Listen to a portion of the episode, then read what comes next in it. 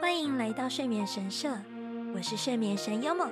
你现在收听的是《地下微光物语》，在这里为你点亮一道梦的微光。あなたの梦に迷子になりたい。眠り神のヨムと申します。よろしくお愿いいたします。 想在你的梦中迷路，我是你们的睡眠神优梦，欢迎收听《地下微光物语》。这是一个分享有关演出日常、故事杂谈和睡眠斗知识的节目。即使是来自地下的微光，也希望让你找到自己的心之所向。在节目开始之前，想跟大家道个歉，如果有听到或觉得我今天讲话怪怪的。那是因为前几天连假最后一天的时候，我在吃饭嘛，然后不小心咬到自己的嘴巴里面，就是侧面那边。那有经验的人可能就会知道，有一就有二，有二就有三，所以我就咬到超级多次，现在还是一个等它消肿的状态。那可以的话，希望呃不要。到最后要用到那种很苦的药粉治疗就能够好起来，所以还请大家多多见谅。那今天也希望我的邻居可以给点面子，虽然他又开始在呃更动自己的风水了，对，好，还请多多指教。那记得在上一次的微光笔记里面有提到说，四月一开始就会有满满的活动。和大家见面。这次呢，除了会收费的演出活动之外，我们也参加了无料场，就是所谓的免费场，日文叫做“无料”的意思。那不知道在聆听的大家有没有来参加，或者是获得什么样的回忆呢？这四场中，我们所穿的服装还有演出的歌曲，除了最新单曲外都没有重复。那这一两年来累积的歌曲量和演出服也都逐渐的上升。这次呢，也穿上了好久不见的色套色票服，就是那套上半身是白色，下半身是成员的自己代表色的那个裙子。设计虽然是偏简单，却很好让人辨识说谁是谁。嗯，这套衣服也是我入团以来拿到的第一套演出服，不知道有没有人跟我一样觉得很怀念呢？四月二号的下午是 MH。那其实像我们现在的演出形式啊，还是以这样的拼盘场为主。什么叫拼盘场？所谓拼盘场的意思，如同字面上所说，就像是装有很多不同颜色的沙拉，或者是自助餐，就一一场都会有很多组的演出者同台竞演。那观众呢，也可以一次欣赏到很多不同风格的演出，或许也有机会重新认识自我。比如说啊，我可能喜欢这个风格的音乐，或者是啊，什么，我可能是个弟弟，我喜欢各种不同风格的演出者，我也都想支持他们。那什么叫弟弟？弟弟的意思就是谁でも大好き。那不管是谁，我都超级喜欢的意思。这样就对了，弟弟拯救世界。那当天呢，也见到了一些熟悉的脸孔，大家呢一起闲聊自己连假的规划还有近况。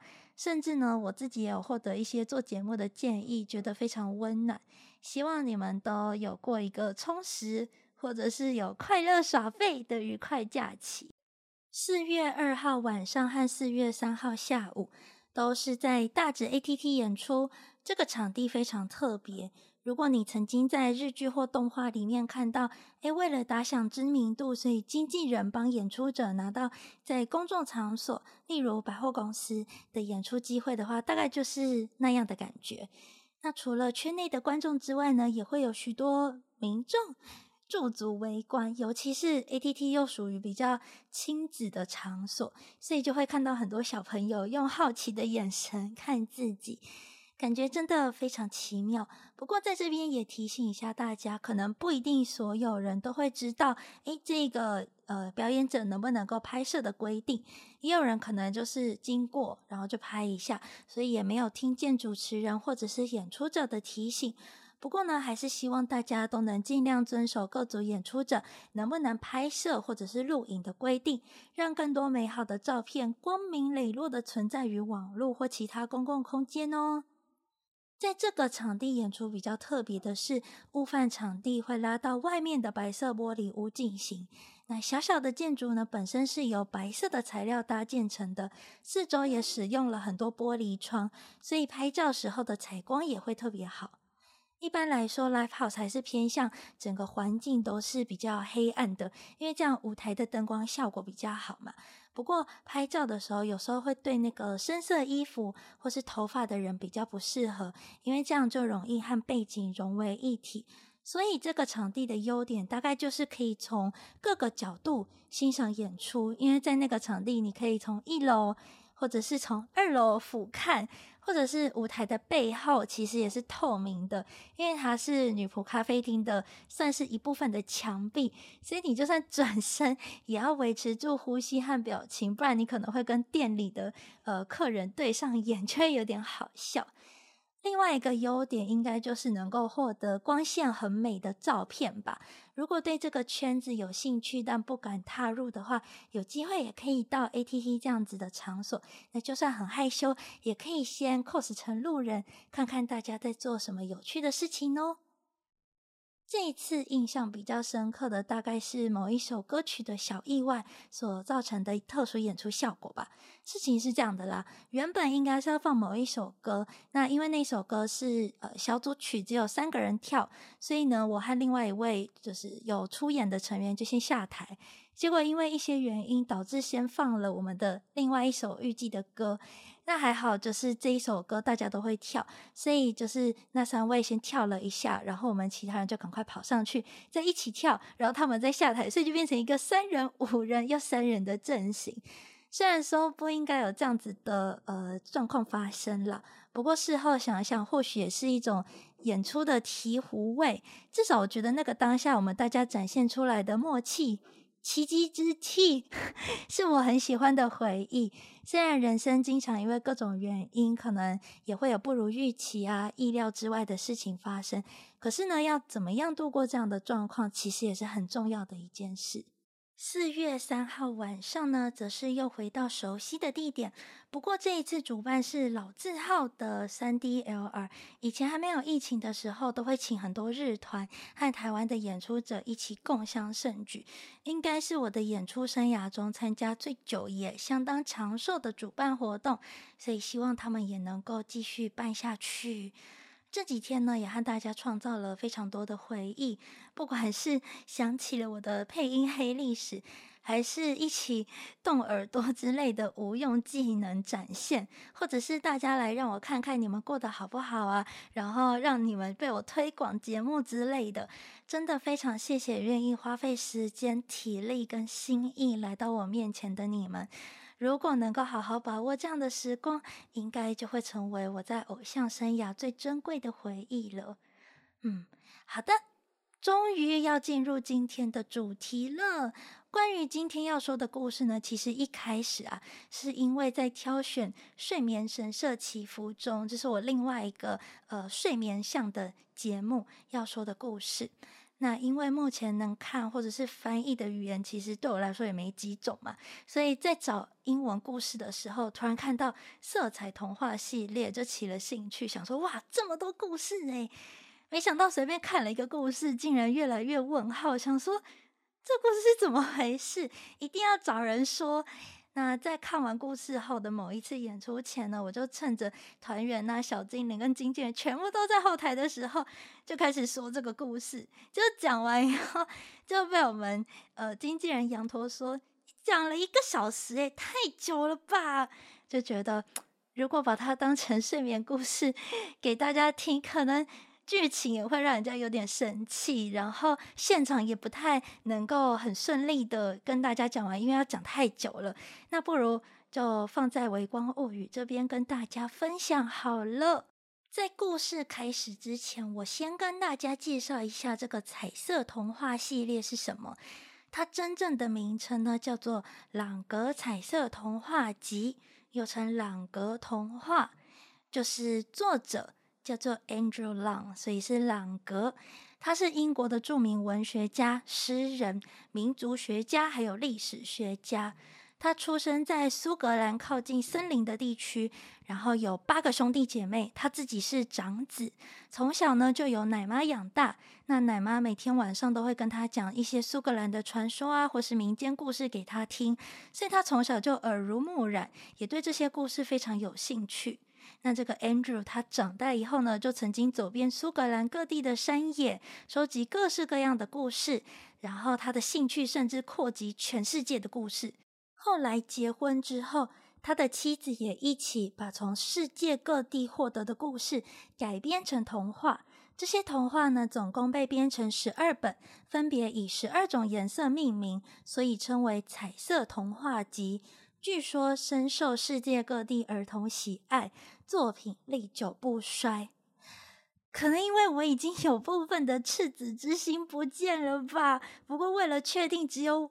我觉得很奇怪吗？还是这纯纯粹就是是因为它是故事，然后是我太认真，还是真的有很多值得问号问号的地方？希望大家一起陪我听到最后哦。那么今天我要跟大家说的是一个叫做《白猫》（The White Cat） 的故事。从前有一个国王，他的三个儿子都很聪明勇敢。以至于他开始害怕，他们会在他死之前统治这个王国。嗯，现在国王虽然觉得自己年纪大了，但在自己还能治理得很好的情况下，一点也不想放弃统治王国。所以他认为最好的方式就是想一些他总是可以摆脱的诺言，以分散儿子们的注意力。这 这个爸爸。于是他把他们都叫了过来，然后说：“亲爱的孩子们，你们应该也知道，我的年纪大了，可能没办法像以前一样那么好的治理这个国家。我担心这会影响子民们的福利，因此我希望你们其中一个人来继承我的王位。但作为回报，你们应该为我做点什么。如果要退休的话，我认为漂亮、活泼、忠诚的小狗对我来说是很好的伴。”所以，不管你们年纪大小，只要能带来最漂亮小狗的人，我保证就能接替王位。嗯，不用其他能力，只要带来小狗，的确是非常奇妙的国王选拔方式。三位王子对于父亲突然喜欢上小狗，实在是很惊讶。但因为这让两个年纪比较小的王子有机会当国王，否则他们绝对是没有机会的。而且老大很客气，并没有反对，所以他们高兴地接受了这个承诺。他们向国王告别之前，国王给了他们银子和宝石作为礼物，并约定在一年后的同一时间、同一地点与他们见面，看看他们为他带来的小狗。接着，三个王子就一起去了城市外有点距离的城堡开 party。三兄弟还承诺，我们永远会是好朋友。我们会分享彼此的财富，而且不会因为任何羡慕或嫉妒之情而分开。好的，于是他们出发了，约定之后再一起到国王面前展示成果。他们各自踏上不同的道路，大哥和二哥遇到了很多奇妙的事情，但值得听的是最年轻的王子的遭遇。他年轻、快乐且英俊。啊，这边的快乐，其他原文是 gay 啦。虽然我在看到后面故事之前，差点以为他那他喜欢的是男生嘛，但是希望大家知道这个字还有这样一个酷意思。对，虽然我觉得他喜欢男生女生，对我来说都都可以，都没有差。他知道王子应该知道的一切，至于他的勇气，简直是无边无尽。嗯，我实在是不知道他哪来的勇气，因为后面发生的事情。还蛮细思极恐的，嗯。总之，小王子几乎每一天都买了几只狗，大大小小的格雷伊猎犬、英国獒犬、小猎犬，还有各种的小小宠物狗。买了一只漂亮的，就会看到更漂亮的。那原本手上有的狗狗怎么办？他也不可能一年后养着三四万只嘛。所以呢，他日复一日的旅行。不知道自己要去哪里，最后就在夜幕降临时，他到达了一个巨大而阴森的森林。他不知道自己身处何方，我在哪里？我是谁？更糟糕的是，天开始打雷，大雨倾盆而下。他走了很久，仿佛看到一丝微弱的灯光，开始希望自己能找到某个小屋，当做一个避难所。终于，他来到了一座从没见过的最华丽的城堡门口。这扇门是金色的，上面覆盖着红宝石。正是他们发出的红色光芒，为他指引了穿过森林的路。墙壁是颜色最精致的上等瓷器。王子还看到他读过的所有故事都画在墙上，但他浑身都湿透了。大雨也还是一直在下，所以他没办法仔细欣赏，而是回到了金色的门前。在那里，他看到一只鹿被一串钻石链子拴住腿。小王子开始好奇，到底是谁能住在这座宏伟的城堡里呢？然后，小王子的反应是：哇，他们保全一定做得很好，才不怕宝石跟钻石被偷走。好哦。接着，他拉了下鹿的脚，就是那个 deer 的脚，顿时银铃般的声音响起，叮铃，哇，打开了。就是自动门这样子，那但王子呢，却看到空中有很多的手，手里都拿着火把，他吓得不敢动，直到感觉自己被别的手手们推了过去。他虽然有些忐忑，但还是忍不住继续往前走。嗯，真的是非常勇敢。他手上拿着宝剑，做好心理准备，走进一个青金石铺成的大厅。青金石就是一种浅蓝色的宝石。那有两个可爱的声音，不知道是谁 在唱歌。他说：“你所看见漂浮在上空的手，将迅速服从你的命令。如果你的心害怕无法征服爱，你可以在这里无所畏惧的停留。”不知道能不能这样翻，但是。我自己的解释会听起来有点像是，你可以在这边耍废哦，手手们会当你的小精灵照顾你，然后也不用担心会有人讨厌你哦。这样想想，感觉好像还蛮不错的。嗯，于是，在神秘之手的指引下，王子走向一串珊瑚做的自动门，又自己打开的门，然后呢，发现自己身处在一个巨大的。珍珠贝壳做的大厅里，里面呢，就是又导向更多的房间。穿过六十个房间之后，引导他的手停了下来。王子看到一把看起来最舒服的扶手椅，靠在烟囱的角落里。就在这时，火自己点燃了，漂亮、柔软、灵巧的手手们。脱下王子充满泥泞的湿哒哒衣服，并且递给他一件用最贵重的材料制成的新衣服，上面呢还绣着黄金和翡翠。虽然有时候会被突然出现的手吓到，但王子基本上就觉得说这里超棒，根本是超现代的智慧建筑。对，那当王子打扮得和刚刚的样子判若两人的时候。这些手呢，就又把他带到一间华丽的房间，墙上装饰着穿长靴的猫，还有一些有名的猫咪的画像。晚餐桌上呢，摆着两个金盘子、金汤匙，还有叉子。餐具柜上也摆满了盘子和镶有宝石的水晶玻璃杯。王子很好奇，想知道另一个座位是谁的呢？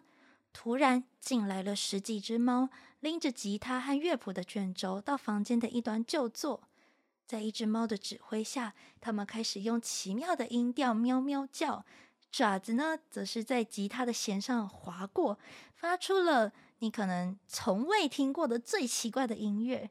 王子连忙堵住了耳朵，但看到这些滑稽的音乐家，他还是忍不住笑了起来。接下来还会看到什么有趣的事情呢？他自言自语道。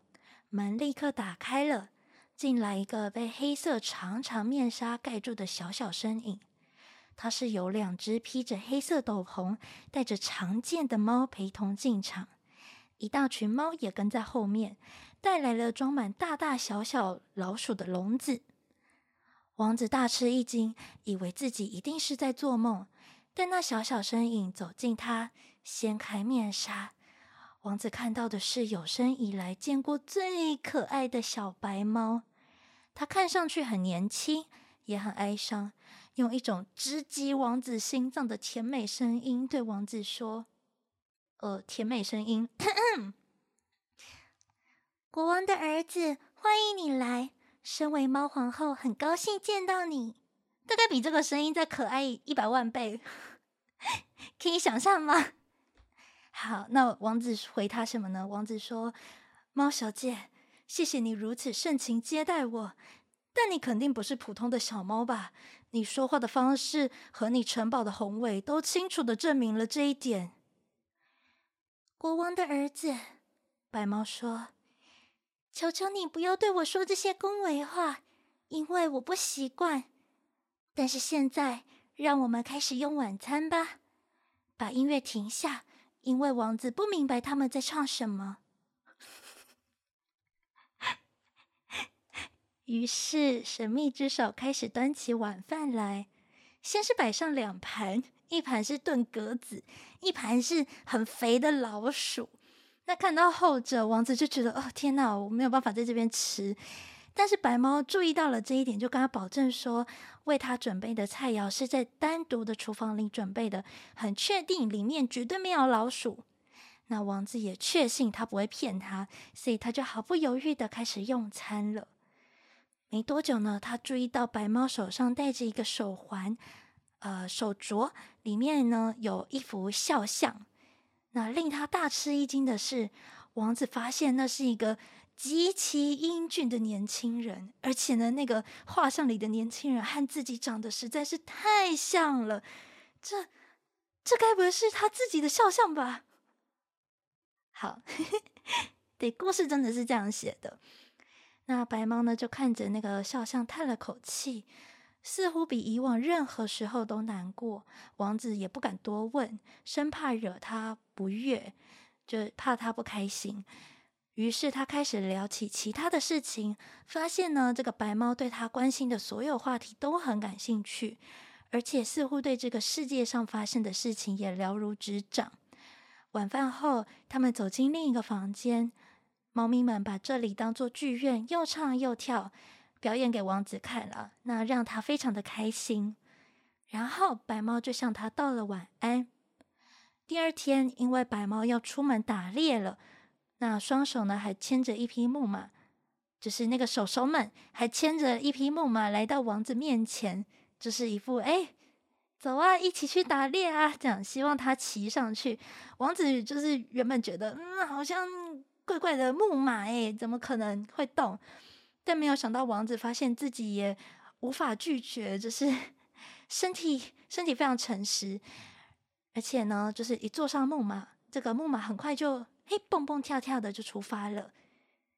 那白猫呢？自己是骑什么？它骑的是一只猴子。嗯，那在打猎的路上呢？比如说，他觉得哎，天空的小老鹰好可爱哦。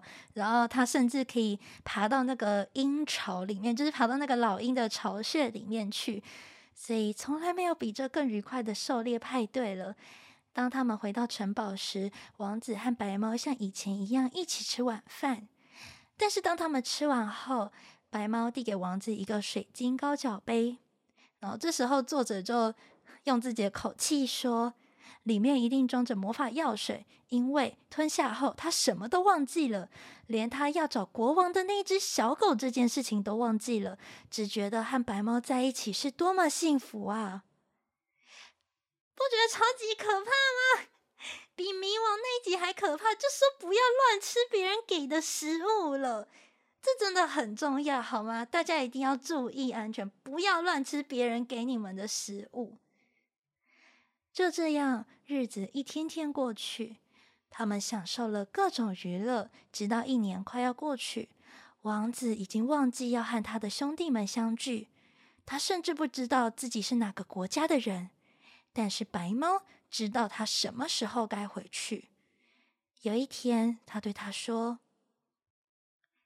你知不知道，你只剩下三天时间帮你爸爸找小狗了，而且你的兄弟们也已经找到了可爱的狗狗了哦。”哈，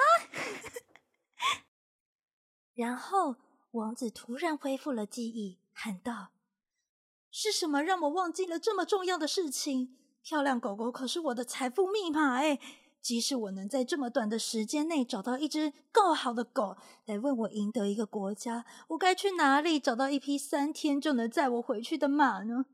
他开始非常火大，白猫却对他说：“国王的儿子，你别自寻烦恼，我是你的朋友，会帮你让一切都好起来的。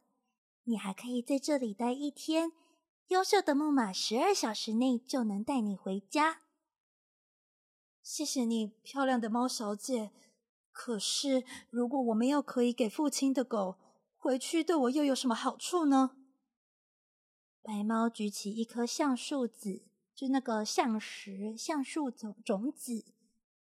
他说：“来，这里面有比狗明星更漂亮的狗。”哦，亲爱的白猫，你现在嘲笑我是很没礼貌的哦。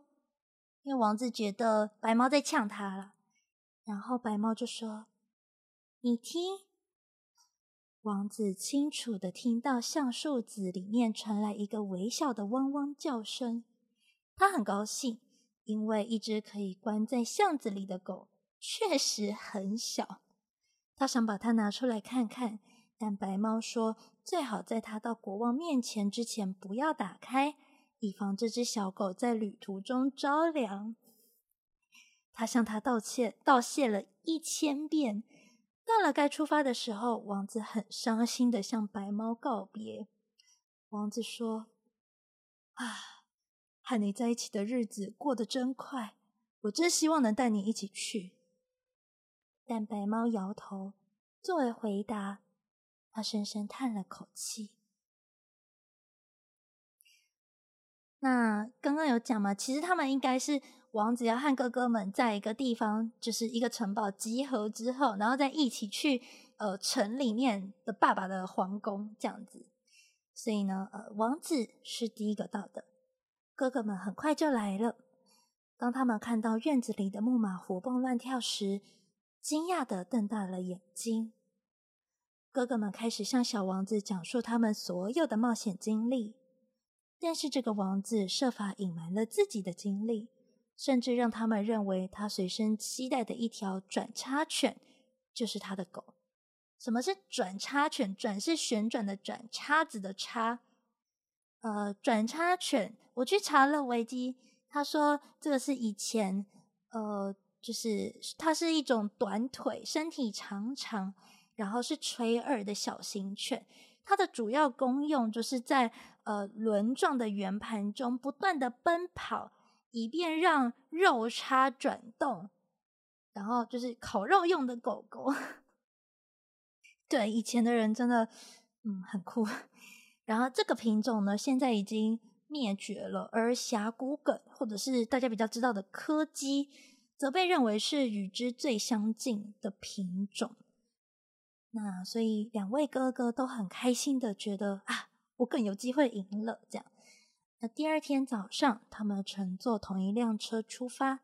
哥哥们用篮子提着两只小狗，几乎不敢碰它们，因为就是又小又脆弱嘛。那可是呢，就是王小王子带的那只转叉犬，则是追着战车跑，浑身是泥。对，当他们到达皇宫时，所有人都围过来欢迎他们进入国王的大殿。当两兄弟献上他们的小狗时，没有人能够确定哪一只更漂亮。那其实 两个哥哥已经开始在商量说：“哎，那不然我们王国平分啊？”这样。这时，小王子走上前来，从口袋里掏出白猫给他的橡子，他飞快地打开它。里面呢，在一个白色的垫子上，他们看到了一只小狗，小到可以轻易地穿过一个戒指，超小。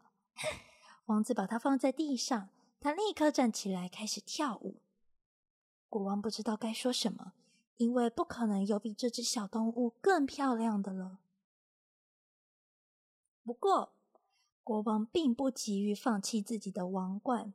他告诉儿子们，既然他们第一次那么成功，他会请他们再出发一次，从陆地和海洋寻找一块细致的布。要细到什么程度？要细到可以从针眼中抽出来的程度。就是呃，平常我们不是穿针引线嘛，然后这块布就是要细到能够穿过那个针眼的程度。虽然不太愿意再出发，哥哥们同意了，因为这又给了他们一次机会。最小的王子再次骑上木马，全速骑回他心爱的白猫身边。城堡的每一扇门都敞开着，每一扇窗户和每一座塔楼都被照亮。看起来比以前更加美好。逃避可耻，在这个故事里看起来却好像是有用的。对，那那些手收精灵呢，就连忙迎上去，牵着木马到马厩。王子也赶快进城堡去找白猫啊，我的白猫！他在一个小篮子里，一个一个白色绸缎做成的垫子上面睡着。但是呢，听到王子的声音，很快就醒了。能够再次见到王子，白猫欣喜若狂。国王的儿子啊，我怎么能奢望你回到我的身边？不知道为什么这句话一直给我一种 训练成功的感觉，就是啊，你你你会回家了这样。接着，王子就一边狂撸白猫，就是一直摸它。然后很快乐，这样，然后一边告诉他事情的经过以及国王的要求，因为他觉得不可能达到。白猫一脸严肃，说他一定会思考要怎么办。不过呢，幸好城堡里面有几只猫很会织布，如果有谁能够驾驭的话，他就会亲自交代这个任务给对方。那紧接着，手手们又拿着火把出现了。这次呢，把王子跟白猫带到了一条可以俯瞰河流的长廊。他们从走廊的窗户看到了各式各样的烟火。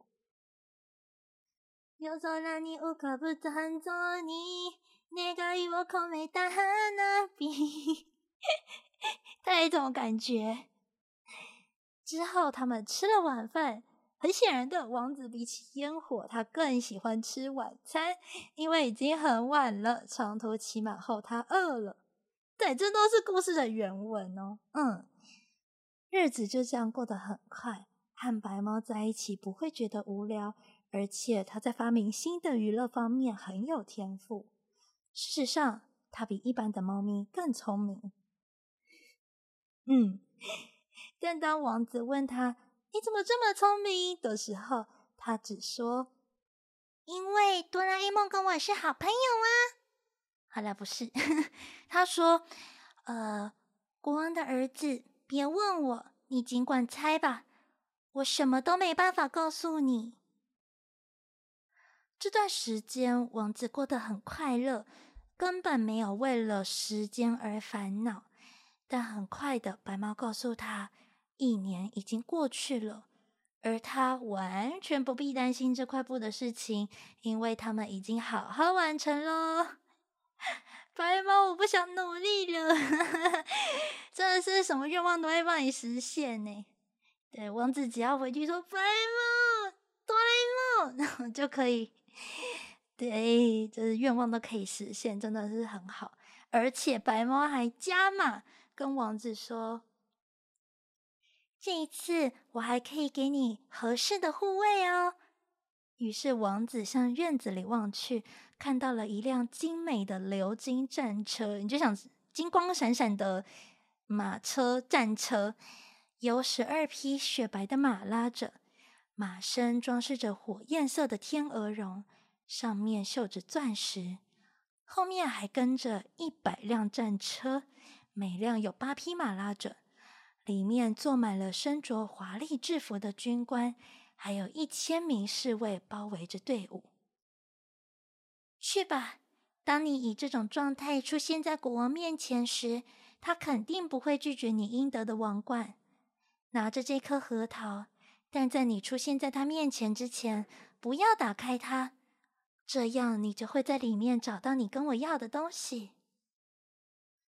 如果这个东西原本就在里面的话，照道理来说应该是不会有这个问题了。所以不知道是不是因为仪式感的部分嘛？因为像刚刚是怕小狗就是着凉嘛，那这次就不知道为什么没有特别讲。但总之王子有乖乖听话，所以这一次并不会听到立 flag 之后发生了什么事情。亲爱的白猫，我要怎么感谢你呢？哦，呃，幸好王子好像也是一个懂得知恩图报的人吗。只要你希望，我就会永远放弃做国王的念头，和你永远待在这里。一方面虽然是放弃自由，但是对很多人来说，或许是一个很不错的选项。不如说，嗯、王子搞不好真的希望白猫这么说吧。毕竟你可以跟超级可爱又超爱你的猫住在一起，不用烦恼世俗之事，也不用和其他人比较，每天都过得非常愉快。真的是白猫，我不想努力了，我也想要这么样的一只小白猫。嗯，国王的儿子啊，你这么关心一只小白猫，这说明你心地善良。这只小白猫除了捉老鼠，什么都不会啊。但你不能留下来。故事这边写的是，呃，于是王子吻了吻他的小爪子，就出发了。但我觉得王子可能真的觉得很可惜吧。嗯，这一次只花了木马到达城堡的一半时间，但其实他这一次比较晚出发，所以也没有先跟哥哥哥哥们会合。那本来大王子、二王子还很高兴。而且他们准备的布可以穿过一根非常大的针眼，算是勉强叽哩叽哩及格这样。那但是国王派人去拿一根就是针眼很小的针，所以王子们就很生气，开始抱怨说这是一个伎俩。突然号角声响起，最小的王子进来了。他的父亲和兄弟们都对他声势浩大的样子感到很惊讶。小王子和他们打了招呼之后呢，就把核桃从口袋拿出来，然后打开，结果核桃里面却只有一颗榛果。他敲碎了榛果，里面放着一块樱桃核，就是你吃樱桃里面的那个籽籽。每个人都在旁观，国王却对自己出的这道呃这道难题感到洋洋得意。接着，王子敲破樱桃核，里面只有樱桃种子的核心。打开之后，则是一颗麦子，在那里面又有一颗小米的种子。王子这时候轻轻的说道：“白猫，白猫，你是在逗我吗？你整我啊！大概这种感觉吧。”刹那间，他感觉有一只猫的爪子在他的手上狠狠划了一下。嗯。王子希望这是一种对他的鼓励。王子也是 M 吧？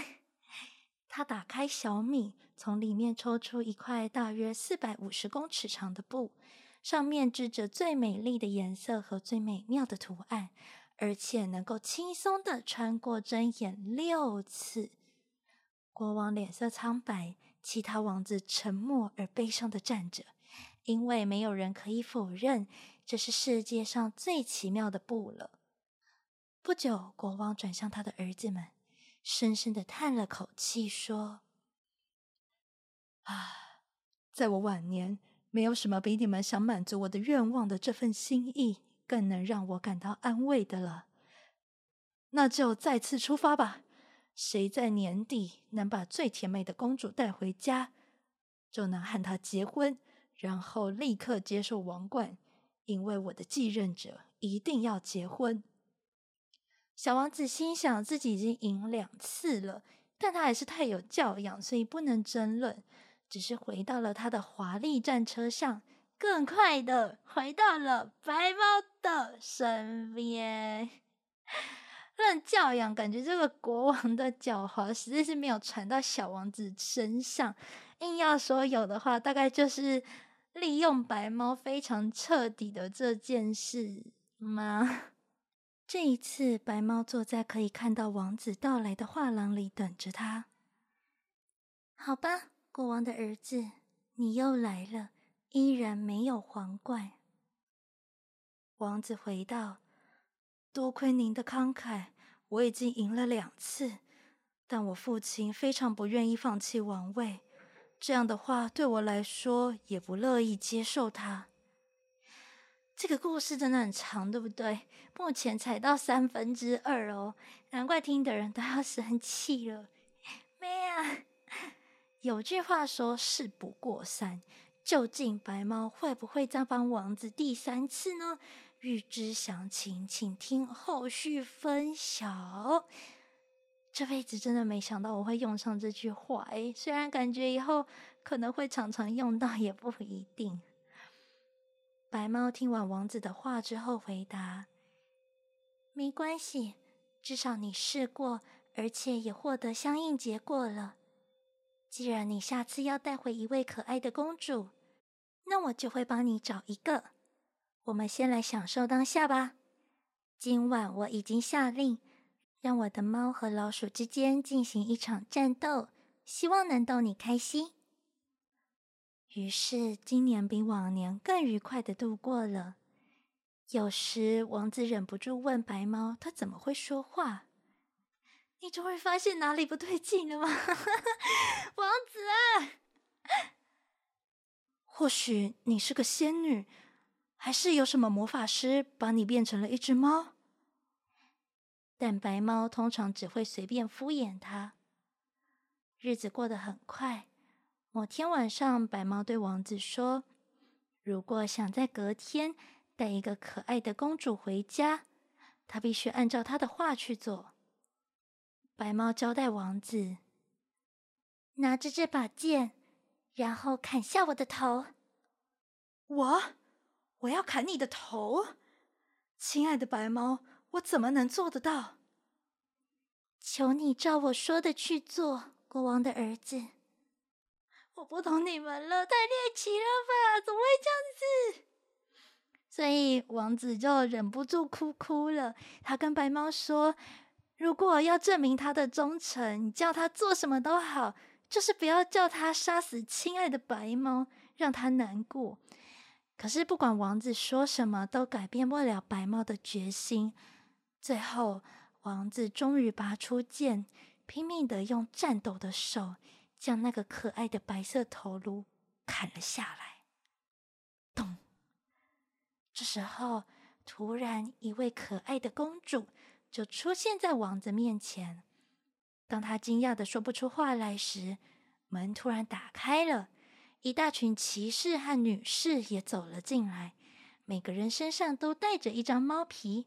他们快乐的跑向公主，亲吻她的手，并祝贺她再次恢复了原来的样子。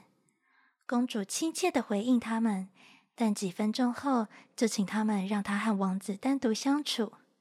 她对王子说。想不到吧？好了，不是了，他不是说想不到了，他他后面讲的话很长。你说对了，我的确不是普通的猫。我父亲统治着六个王国，他深爱的皇后，也就是我的母亲，对旅行和探险充满热情。而当我只有几周大的时候，他获得父亲的许可。带着他的随从出发，前往一座他听说过有许多奇妙故事的山。路上，他们不得不经过一座属于仙女的古老城堡附近。从来没有人去过那里，但据说那里充满了最美妙的东西。我妈妈记得自己听说过，仙女们在他们的花园里种植其他地方没见过也尝不到的水果。她开始想亲自吃吃看。转身朝花园的方向走去，到了金光闪闪的门前，她吩咐随从大声敲门，但没有用，仿佛城堡里的居民都睡着或死了。越是困难，皇后就越是下定决心要得到那些酷水果。于是他命人带来梯子，想翻过围墙进入花园。这皇后。可能不太有道德意识。如果你想吃水果的话，欢迎来台湾哦。这堵墙看起来不是很高，不过就算把梯子都接在一起，变得很长，要达到围墙的顶部还是很困难。王后感到非常绝望，随着夜幕降临，他命人扎营，然后准备上床睡觉。然而，还是感觉心里很不舒服，也很失望。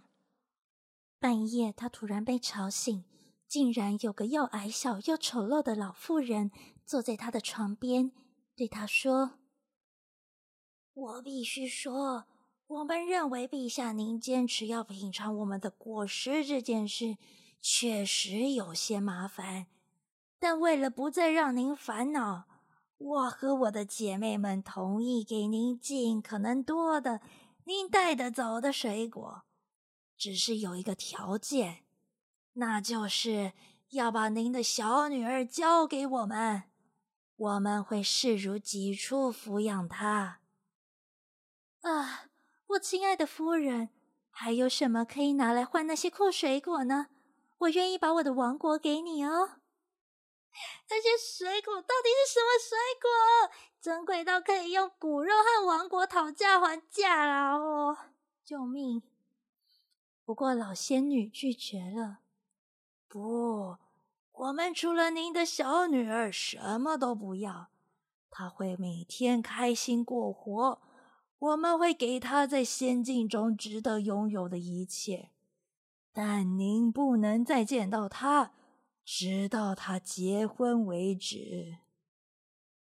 虽然这是一个很困难的条件，但我同意，因为如果我尝不到果实，我肯定会死。所以无论如何，对我来说都是会失去我的小女儿。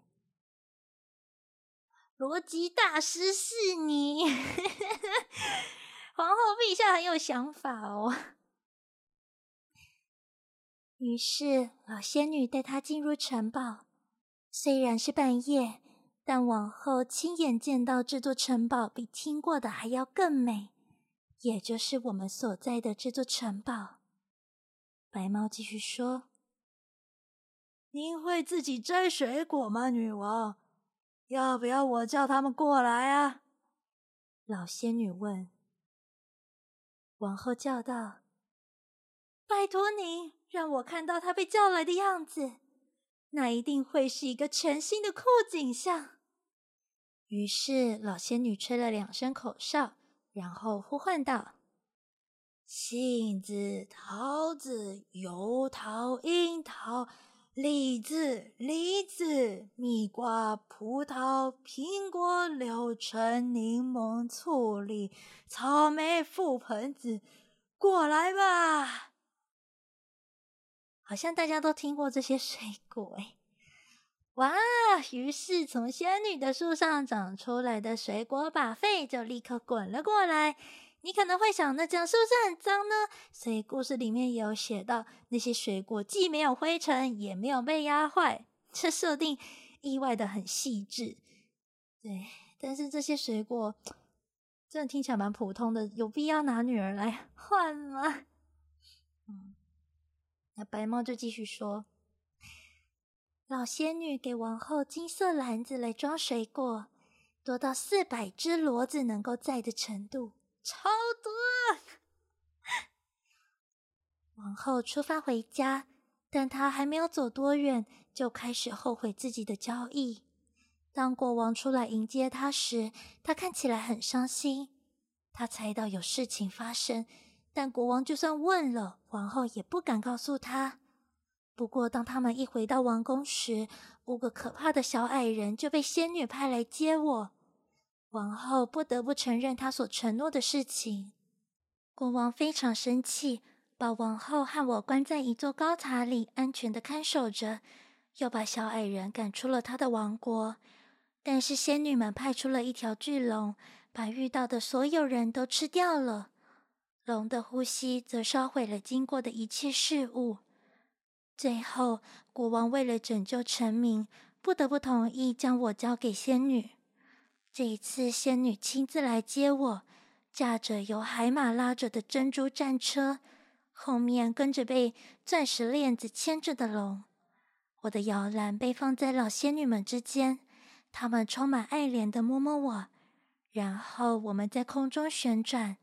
来到他们为我特别建造的塔楼，在那里，我被所有美丽而稀有的事物包围着长大，学习关于公主的一切事物。但除了鹦鹉和小狗之外，没有任何同伴。啊，那个鹦鹉和小狗都会说话，设定是这样。而每天都有一位骑在龙上的老仙女来拜访。人家是直升机家长，他们是飞龙家长，酷。然而有一天，当我坐在窗户边时，我看到一位英俊的年轻王子，似乎一直在我监狱周围的森林里打猎，而且正抬头看着我。对，他已经白白猫已经把那个高塔当成是他的监狱了。嗯，记得之前我有看过文章说，很久以前真的因为王子太多了，可能比如说呃王国的继承者是大王子，那其他的儿子们就大多被封为贵族。但是呃贵族又分等级嘛，那越往后代资源其实就越少。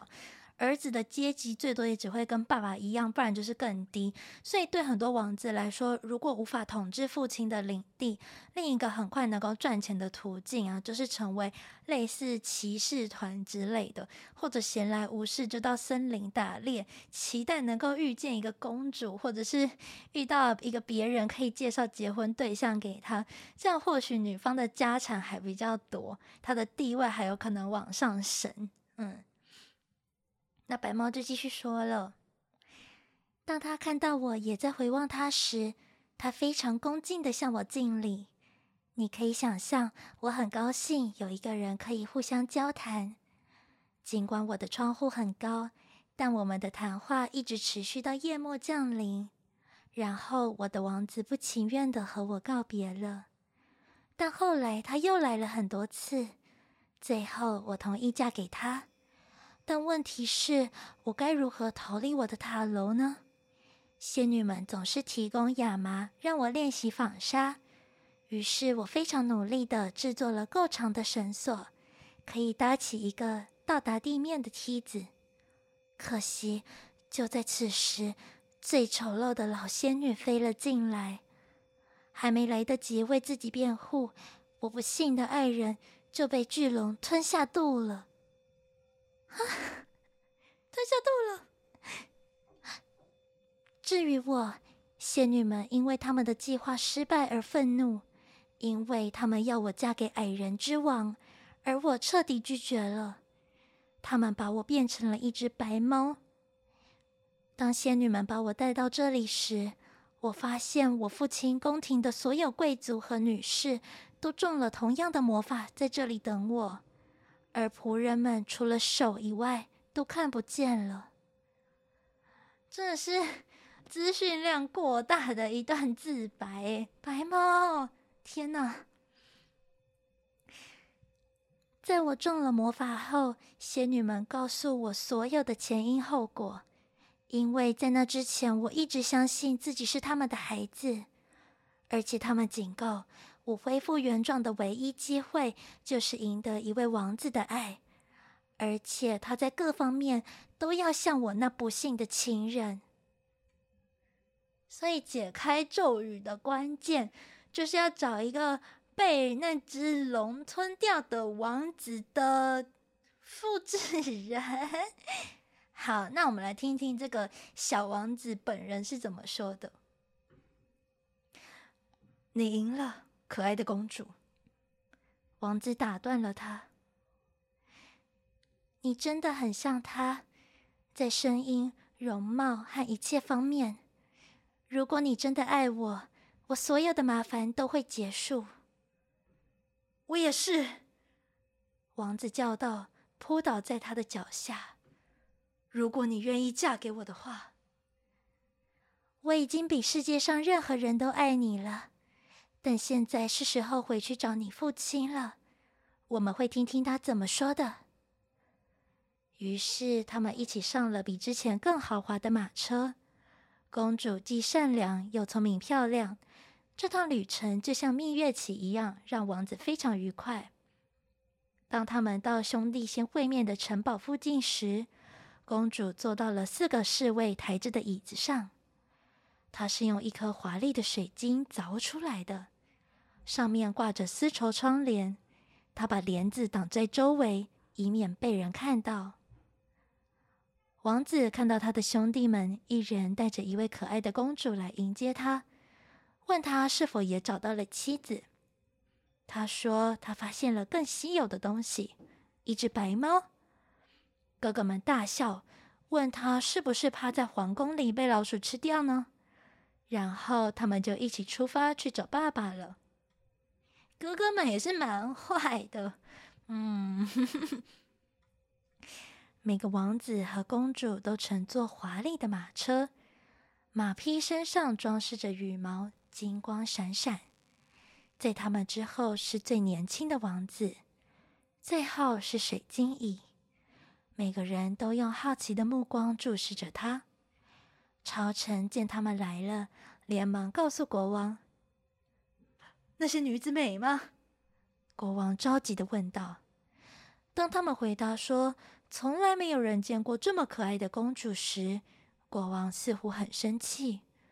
然而，他大方的接待了他们，却发现无法在他们之间做出抉择。然后，国王转向他最小的儿子问：“所以，只有你是一个人回来的吗？”王子回答：“陛下，您会在水晶椅上找到一只小白猫，它的爪子很柔软，喵喵叫的声音非常好听。我相信您一定会被它迷住的。”我自己是觉得这样说很不好啦，毕竟人家都变回人了，除非他是。我多当骑 乞巧计程车的主角那样，我就可以接受，好不好？嗯。国王笑了笑，亲自去拉开窗帘，可是公主一碰，水晶就碎成千片。于是她就站在那里，独自美丽。她的金发披在肩上，头戴鲜花，柔软洁白的长袍垂到地上。她优雅地向国王行礼。四周响起一片赞叹之声，哇哇，超美的！这样，接着公主说：“陛下，我来并不是要剥夺如此配得上您的王位。我已经拥有六座王国，请允许我赐给您和您的每个儿子各一座王国。我只希望获得与您的友谊，也请同意我和您最小的儿子结婚。”这样，我们还剩下三座王国。国王和众臣子掩饰不住喜悦和惊讶之情。三位王子则在同一天结婚。庆祝活动持续了几个月，然后每位国王和王后都出发前往自己的王国，从此过上幸福的生活。好的。这就是我们深受儿童所喜爱、出自蓝色童话的故事《白猫》，不知道大家还喜欢吗？仔细观察，虽然会发现故事里融合了许多元素，包括长发公主啦，事情会重复发生到第三次，或者是类似好心有好报的概念。虽然小王子其实并没有做什么啦，说不定。公主在一开始下药的时候就已经迷倒王子，或者是王子本身是能够接受物种间的爱情，否则王子如果不在猫咪时期爱上公主的话，就算砍下她的头，可能也不会变成原形吧。不过也有一些我觉得比较奇妙的设定，例如，诶，国王其实根本就觉得自己宝刀未老，不想要让出王位，那提出这样的考验是有点政治考量的因素。或者是小王子其实最后躲进了时下流行的逃避现实用的森林里面，结果遇到可以让他不想努力的小白猫，或者是不知道在想什么的白猫公主的母亲，以及女儿被用水果卖掉，王国还被分光光的白猫爸爸。这样相较之下，两位哥哥可能还比较正常吧。总而言之，这个故事告诉我们，女生一定要经济独立，这样才能获得自己想要的自由。如果你不想努力了，就去吸猫。嗯，好的，那虽然这一集已经很长了，还是要来分享一个有关睡眠的豆知识，耶！猫咪的睡姿代表什么意思呢？我自己是没有养宠物，但我们练舞的工作室里面啊，有两只很亲人的猫咪，所以常常能看到它们睡觉或是跑来跑去的各种可爱姿态。最近一次去的时候，还有一只跑到我腿上就开始睡了起来，然后另外一只也到我旁边，就是呼噜呼噜的摸起来，就是觉得啊疗愈。猫咪呢是一种警觉性很强的动物。如果他们是坐着睡觉，但是比如说尾巴是盘绕在身体旁边，耳朵也还在动，或者是把脚藏在身体的下面，像是一条吐司的长条状，那他们可能就是在打盹，没有完全睡着。如果睡着的时候，呃，睡觉的时候眼睛是一直睁开，一直闭上的话，那代表他对潜在的危险还是相当注意的。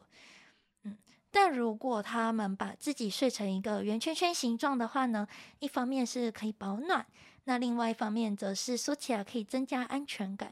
这个我觉得蛮能体会的啦。如果冬天很冷，晚上睡觉的时候，我也会缩成一团，或者是抱着娃娃睡觉，也会比较有安全感。跟朋友出去旅行的时候呢，如果有的人比较早睡，但是不习惯有灯的话，可能会用手挡住眼睛，对吧？猫咪也会有这样子的状况，就减少一点周遭环境的影响，可以让自己比较好睡。那如果就是有养猫咪的大家，有观察到自己家的主子有什么样特殊的睡姿的话，也欢迎分享给我哦。那今天的分享就到这边，希望猫咪们都可以放心露肚子，或是用各种奇怪的姿势做个好梦。也希望下一集能够好好出现，让大家从催稿喵、催催稿魔，不是催稿喵，变成我的夸夸魔。如果你喜欢这个节目，请按下订阅、评分或是留言，我都会很感谢的。谢谢你听到这里。如果你也想告诉我关于这个故事的心得，欢迎到 Facebook 搜寻“睡眠神社 ”，IG 的话搜寻我的两个节目名称“地下微光物语”或者是“睡眠神社祈福中”，都可以找到我哦。では皆様、いい梦を见られますように。祝你们今天也会有个好梦哦，我要思密。